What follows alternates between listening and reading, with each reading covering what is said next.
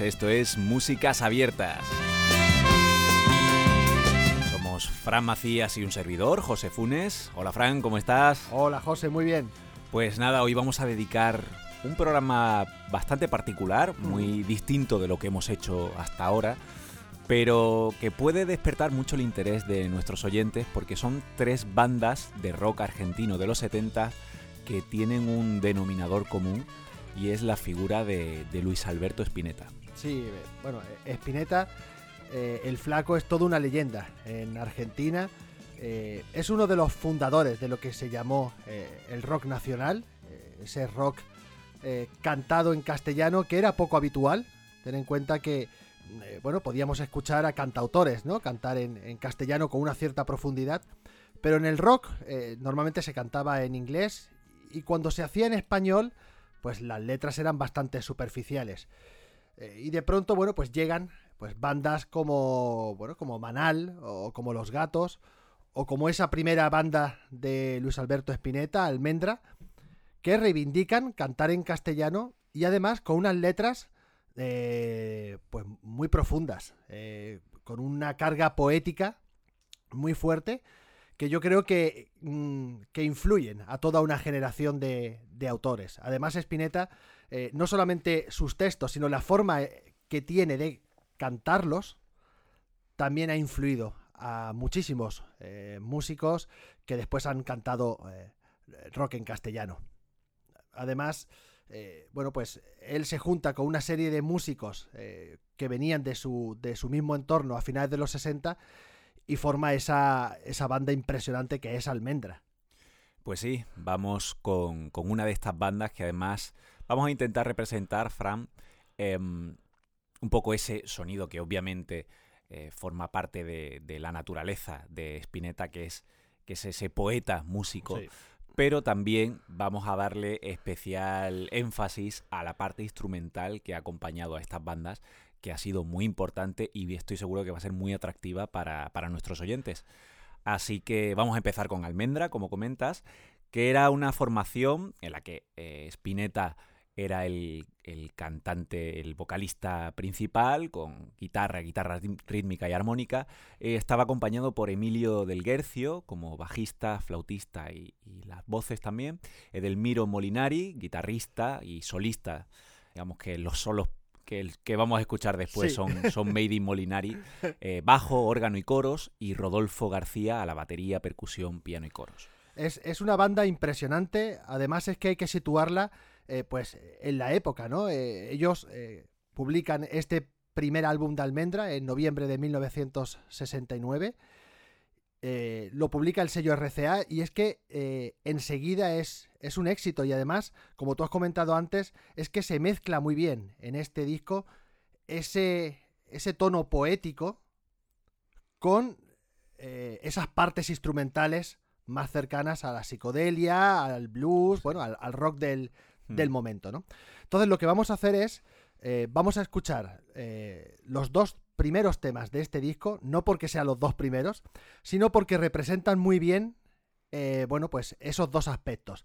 La primera es Muchacha, Ojos de Papel, que es una pieza de una belleza increíble. Él la compuso para, para su primera pareja seria, ¿no? Eh, enamorado de, eh, creo que era Cristina Bustamante, si no recuerdo mal. Y, y bueno, es una canción de amor donde escuchamos muy bien pues ese tipo de letra de Spinetta y esa forma de cantar. Todo un himno, además. exactamente, yo creo que es todo un himno del, rock argentino y del rock cantado en castellano, en general, ¿no? Mm. Y seguidamente escuchamos un tema de Molinari, un tema largo que se llama Color Humano. Además, este título lo utilizaría también Molinari para bautizar su siguiente banda.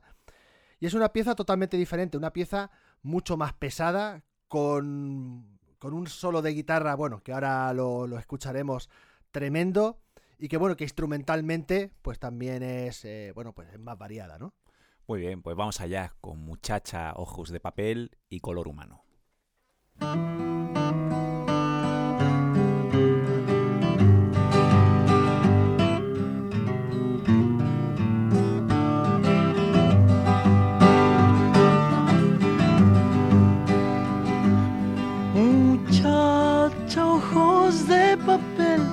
dónde vas? Quédate hasta el alba. Muchacha, pequeños pies, no corras más. Quédate hasta el alba. Sueña un sueño despacito entre mis manos hasta que por la ventana suba el sol Muchacha, piel de rayón, no corras más, tu tiempo es hoy.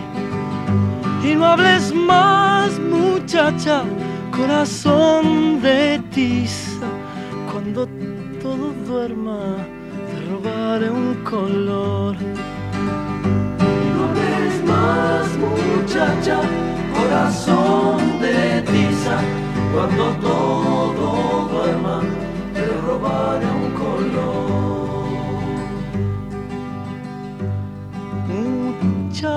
Muchacha, voz de gorrión, ¿a dónde vas? Quédate hasta el día. Muchacha, pechos de miel no corras más, quédate hasta el día. Duerme un poco y yo entre tanto construiré un castillo con tu vientre hasta que el sol, muchacha, te haga reír hasta llorar, hasta llorar. Y no hables más muchacha, corazón de tiza, cuando todo duerma, te roba el color. No ves más, muchacha, corazón de tiza, cuando todo duerma, te robaré un color.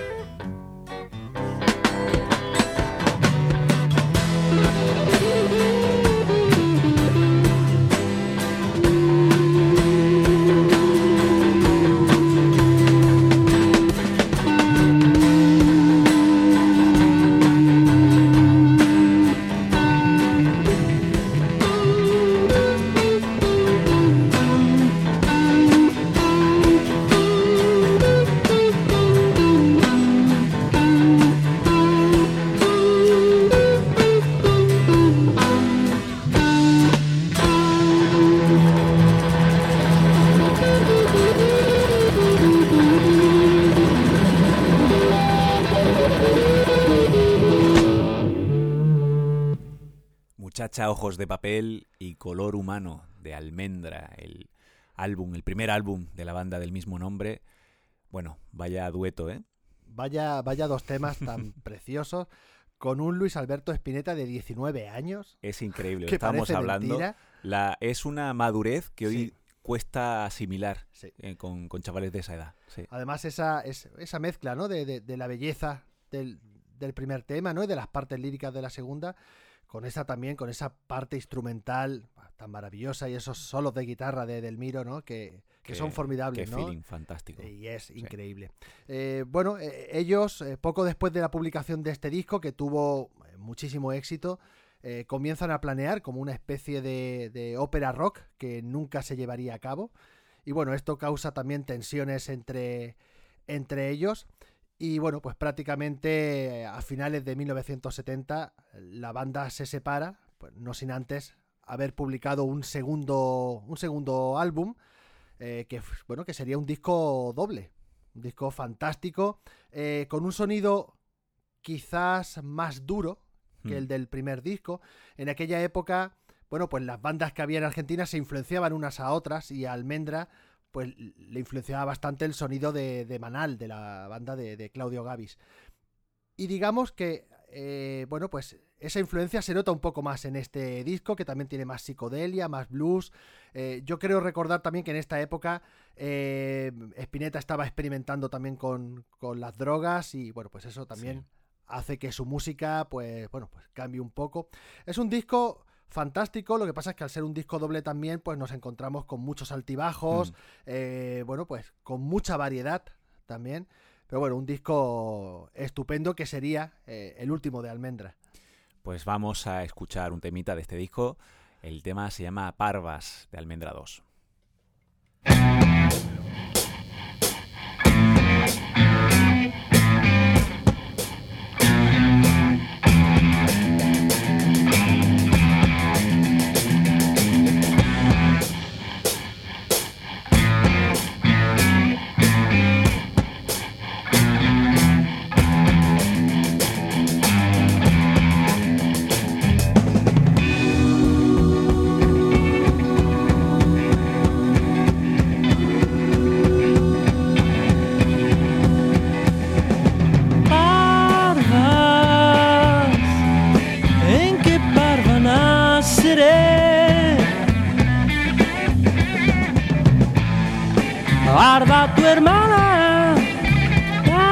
Descalza.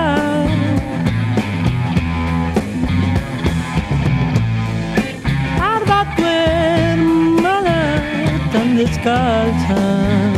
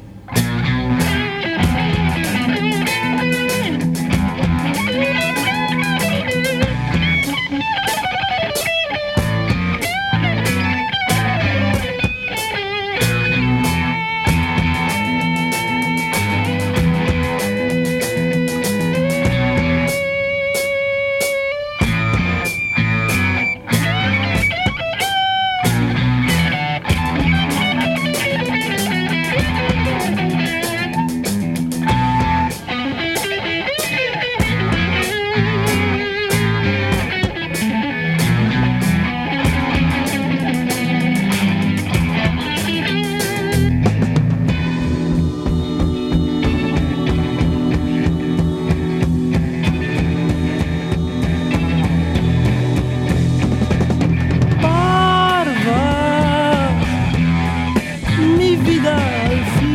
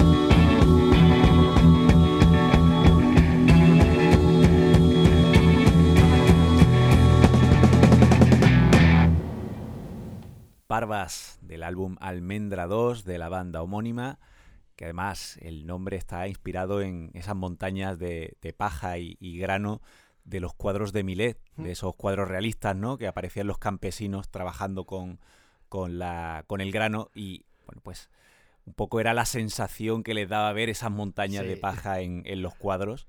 La verdad es que además tenemos un tema que, que, que, bueno, que tiene un toque ya jarroquero muy, Sí, muy fuerte, sí, ¿no? Eh, Es decir, ya se nota pues ese toque más, más, más duro en, en su música, ¿no? Sin duda. Bueno, al final Almendra se disolvería, bueno, eh, Molinari, como hemos comentado antes, fundaría la banda Color Humano y bueno, Emilio del Guercio y Rodolfo García formaron Aquelarre, que es otra de las grandes bandas eh, argentinas de, de la época. Después de esto, eh, bueno, pues eh, Spinetta hizo un, un primer disco en solitario, Spinetta Landi y sus amigos, más experimental, eh, formó un grupo que no llegó a, publicar nada, Tórax, y al final eh, terminaría formando pues otra de las bandas eh, impresionantes de, la escena argentina del momento, que es Pescado Rabioso. Pues sí, quizá, bueno, yo era la banda que conocía cuando, cuando me diste a conocer a, a Spinetta, era la banda que ya me sonaba, que conocía, ¿no? Que llegaba un poquito a España de, de los ecos de los 70 en Argentina. Y, bueno, pues es un trío formado por Spinetta a la guitarra y la voz, eh, Osvaldo Bocón Frascino al bajo, guitarra y voz, y Juan Carlos eh, Black Amaya a la batería. Sí, bueno, es un trío, yo creo, eh, también bastante influido por, por otra banda del momento que era Papos Blues. Eh, él era muy amigo, Spinetta era muy amigo de, este guitarrista, de Papo.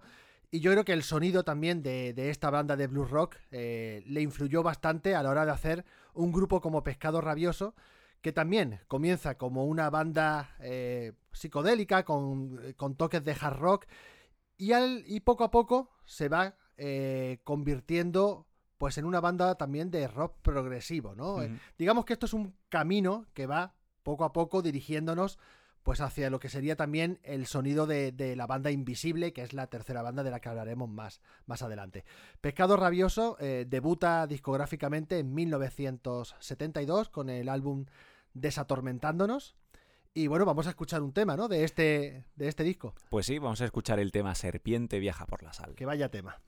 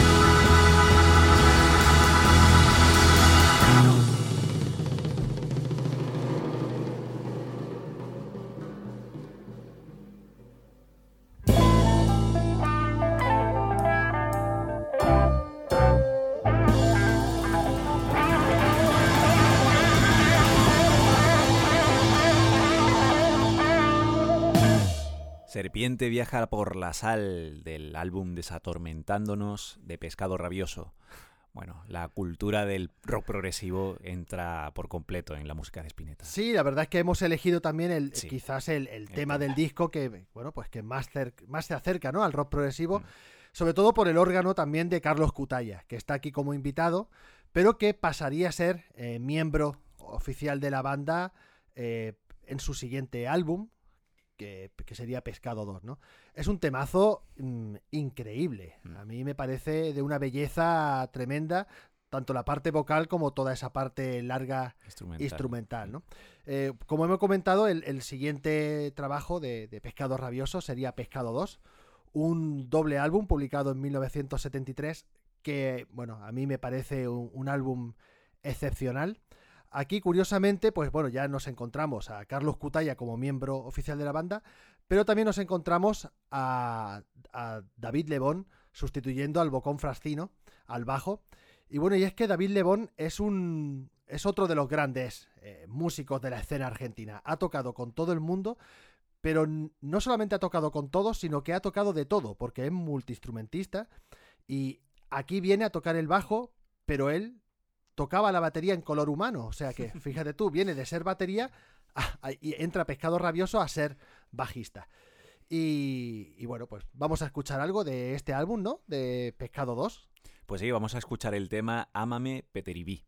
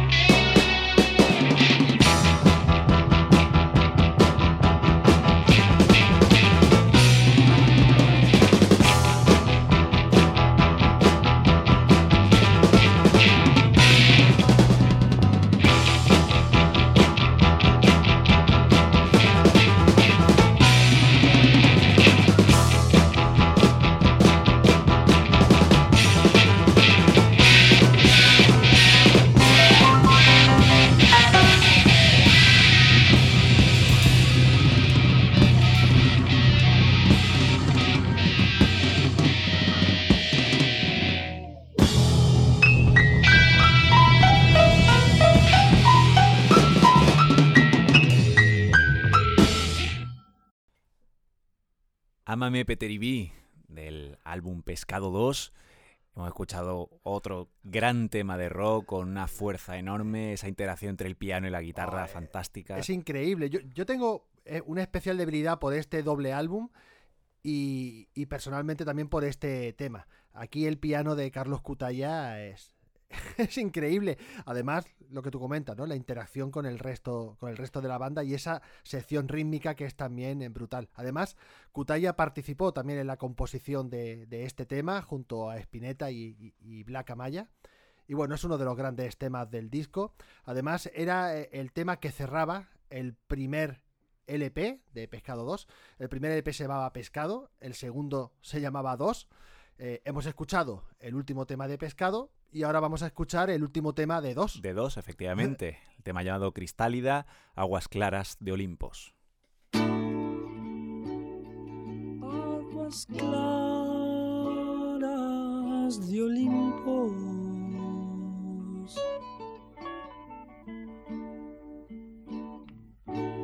Que la diosa guarda.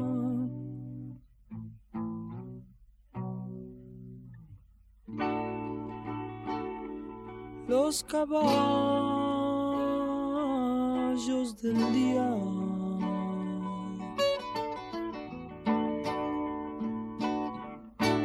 que la diosa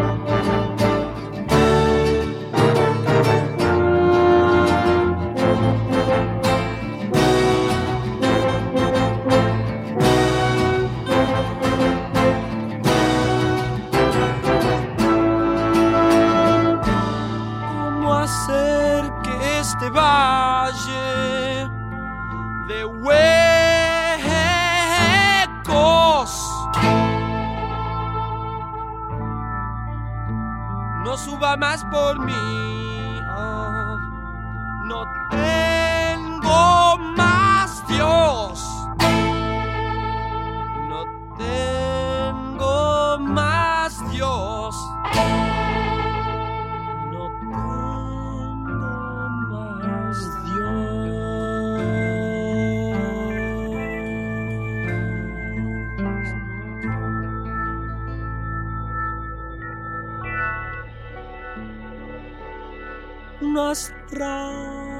ramas nacidas.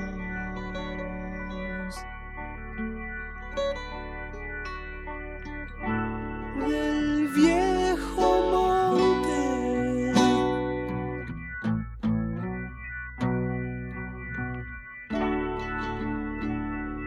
Están siempre, siempre brotando.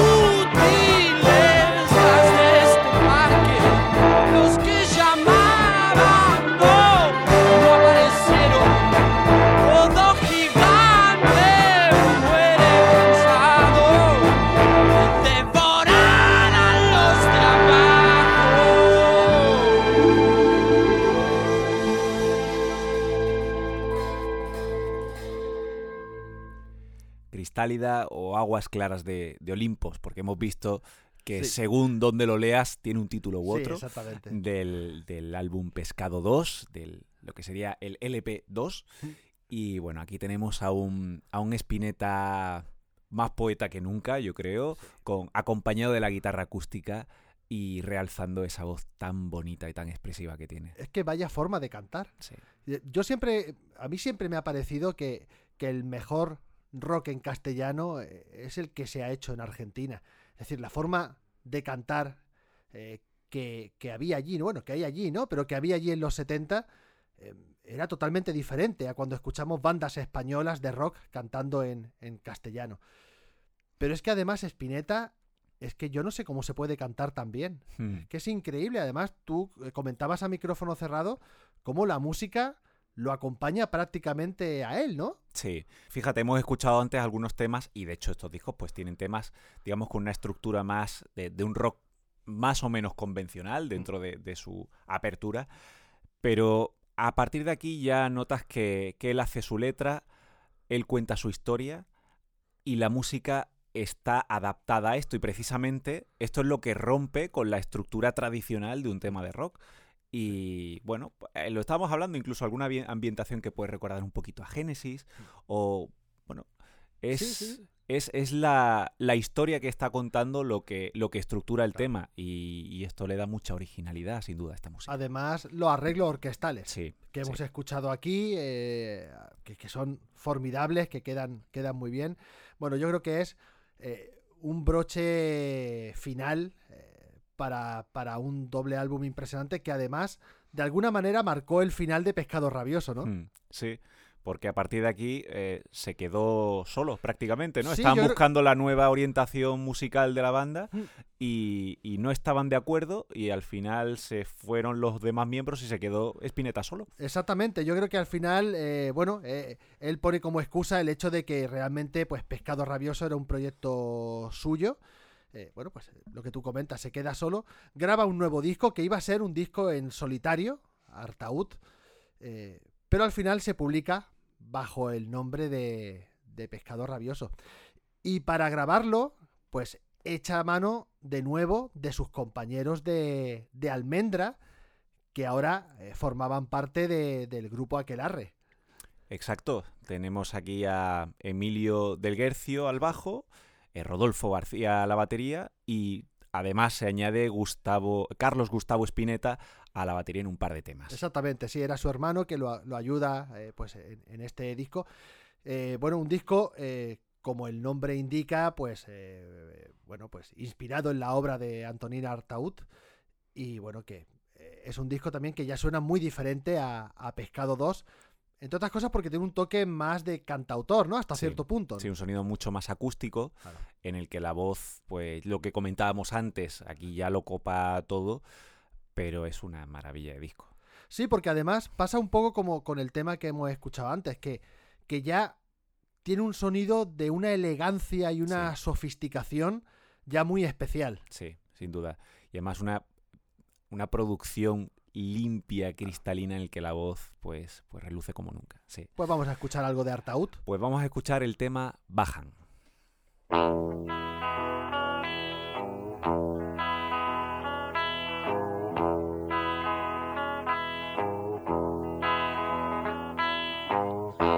Tengo tiempo para saber si lo que sueño concluye en algo te apures, ya más loco, porque es entonces cuando las horas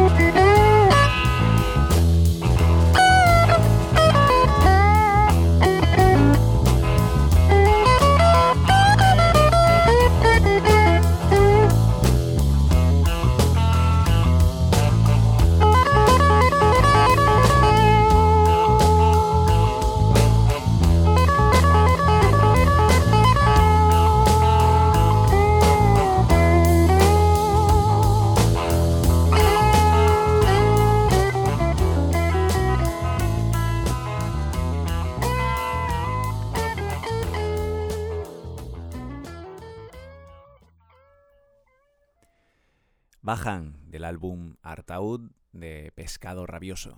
Mm, la verdad es que un disco de 1973, que es uno de los discos más importantes del rock argentino y del que podríamos poner sin duda eh, muchísimos más, más temas, ¿no? Pero bueno, no, tenemos mucho más tiempo, ¿no?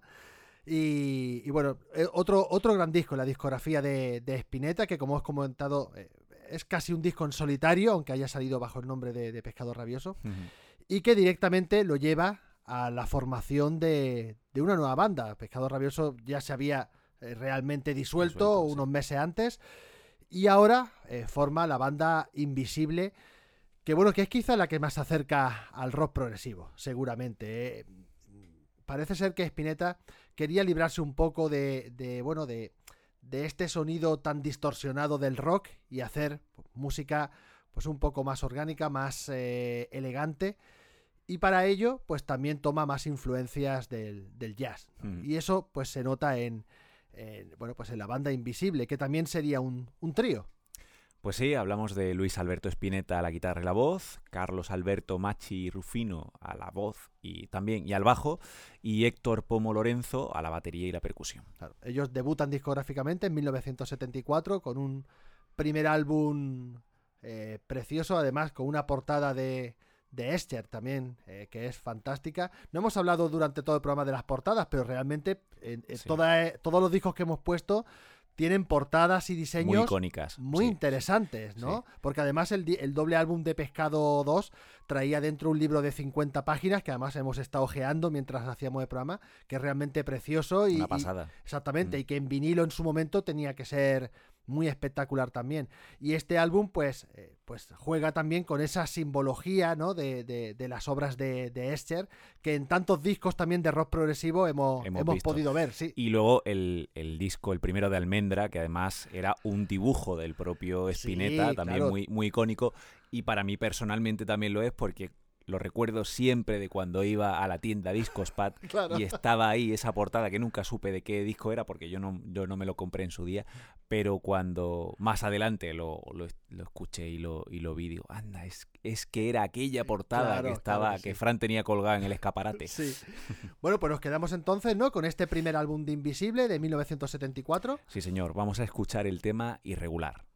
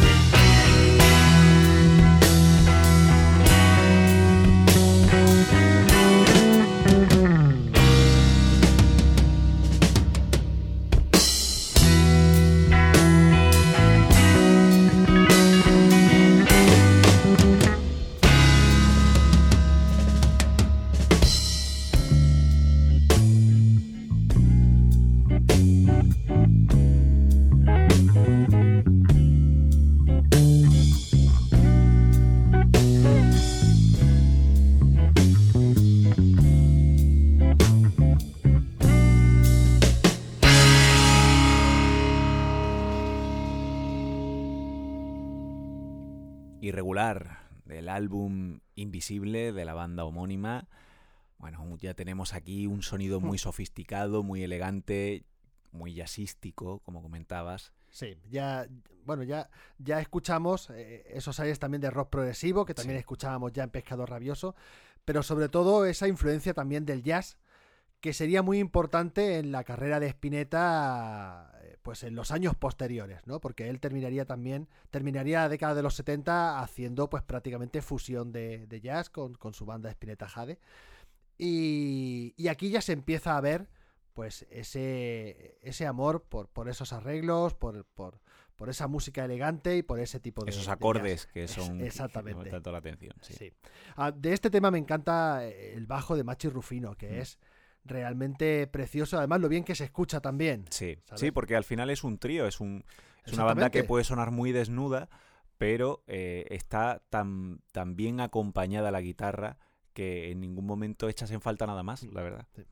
Ellos en 1975 eh, sacarían un segundo álbum, Durazno Sangrando, y, bueno, es otro de los, de los grandes discos de, Invisible. Bueno, es algo increíble. Es un disco conceptual eh, basado en los escritos del filósofo suizo Carl Jung sobre la obra taoísta El secreto de la flor de oro. Y, y, bueno, yo creo que es otro de los, de los grandes discos que Spinetta hizo en la década de los 70 y, bueno, vamos a escuchar otro temita, ¿no? También de, bueno, un temita, no, un temazo. Un temazo. Vamos a escuchar de este disco. Un temazo, sí, porque nos, además nos estamos centrando en esos temas eh, con, un carácter instrumental fuerte y, por si a alguno le llama la atención, porque a lo mejor eh, estamos obviando temas eh, más cortitos que a, a la gente puede echarlos en falta, pero bueno, queremos eh, darle un poquito más de énfasis a esta faceta de, de las bandas de Spinetta, ¿verdad? Sí, y además es que aunque nos encontremos muchas veces con temas largos, con muchos desarrollos instrumentales, habitualmente no suele faltar esa parte lírica y poética cantada ¿eh? propia de, de Spinetta. Totalmente. Así que vamos a escuchar el tema en una lejana playa del Animus.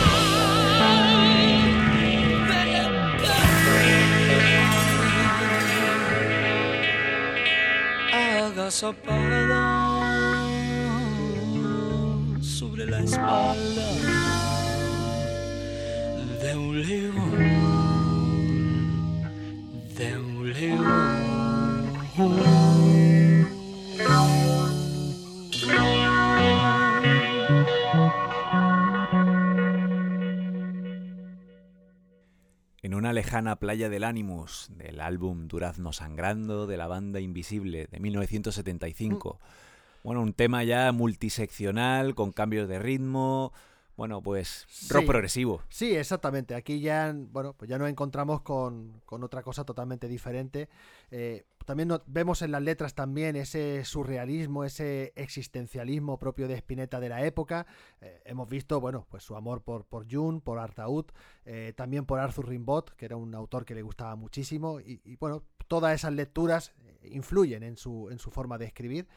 Y luego es que musicalmente, pues como tú comentas, ya nos encontramos ante un tema pues, prácticamente de rock progresivo con, un montón de cambios de ritmo y, secciones instrumentales que además nos han recordado en algún momento incluso a, Yes o a Rush, eh, por el sonido del bajo, porque es algo curioso. trío también. Exactamente.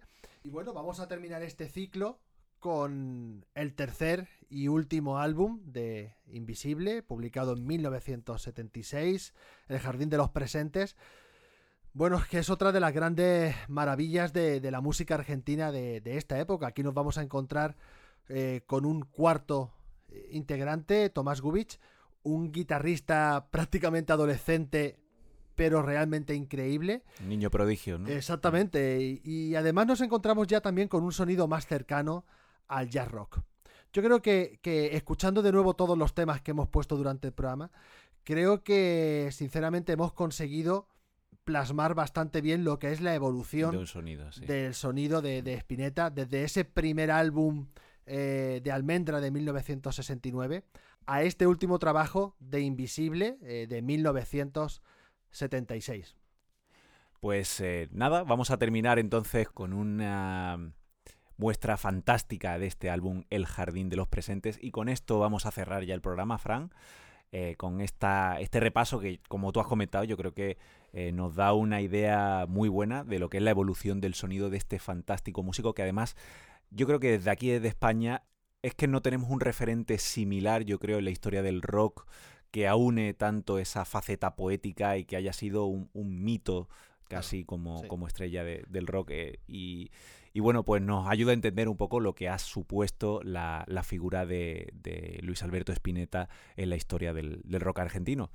Pues nada, Fran, aquí lo dejamos. Vamos a despedirnos con un tema además instrumental donde la guitarra de Tomás Gubich es, importantísima. Sin duda. Y donde vamos a escuchar ese, esa influencia del jazz rock que tan importante sería para Spinetta pues a partir de aquí.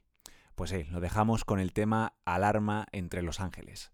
Así que nada, si os ha gustado el programa, ya sabéis, vamos a darle difusión pues de la mejor manera que podáis, comentando, eh, dándole a me gusta, en fin, vamos a darle difusión a esta música maravillosa. Nos escuchamos en dos semanas.